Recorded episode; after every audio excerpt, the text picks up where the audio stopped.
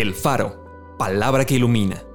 Porciones selectas de la Biblia acomodados como variados y sabrosos alimentos para el espíritu y el alma.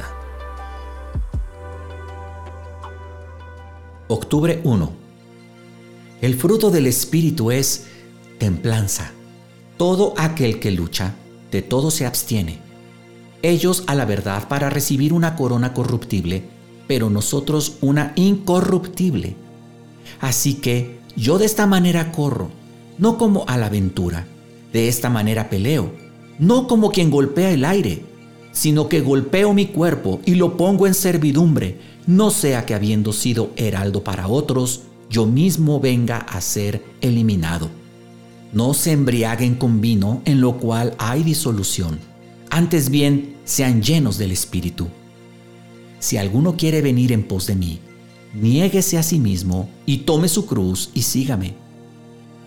No durmamos como los demás, sino velemos y seamos sobrios. Pues los que duermen de noche duermen, y los que se embriagan de noche se embriagan. Pero nosotros que somos del día, seamos sobrios.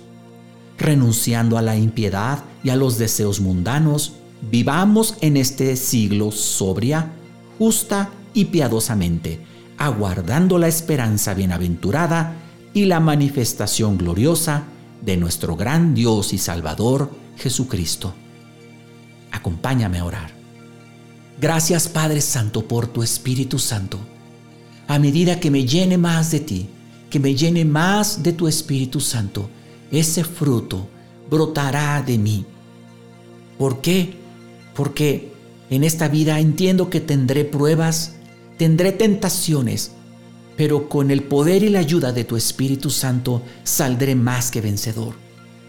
Ayúdame a estar siempre sobrio, a estar siempre con una disposición a escucharte y a crecer en santidad, a crecer en pureza y a estar alerta, Señor. Quiero que lo oigas de mi boca. Renuncio a la impiedad renuncio a los deseos mundanos y deseo y voy a vivir en este día de una manera sobria, justa y piadosa, aguardando esa esperanza gloriosa de el día que tú vengas por nosotros, Jesús. Amén.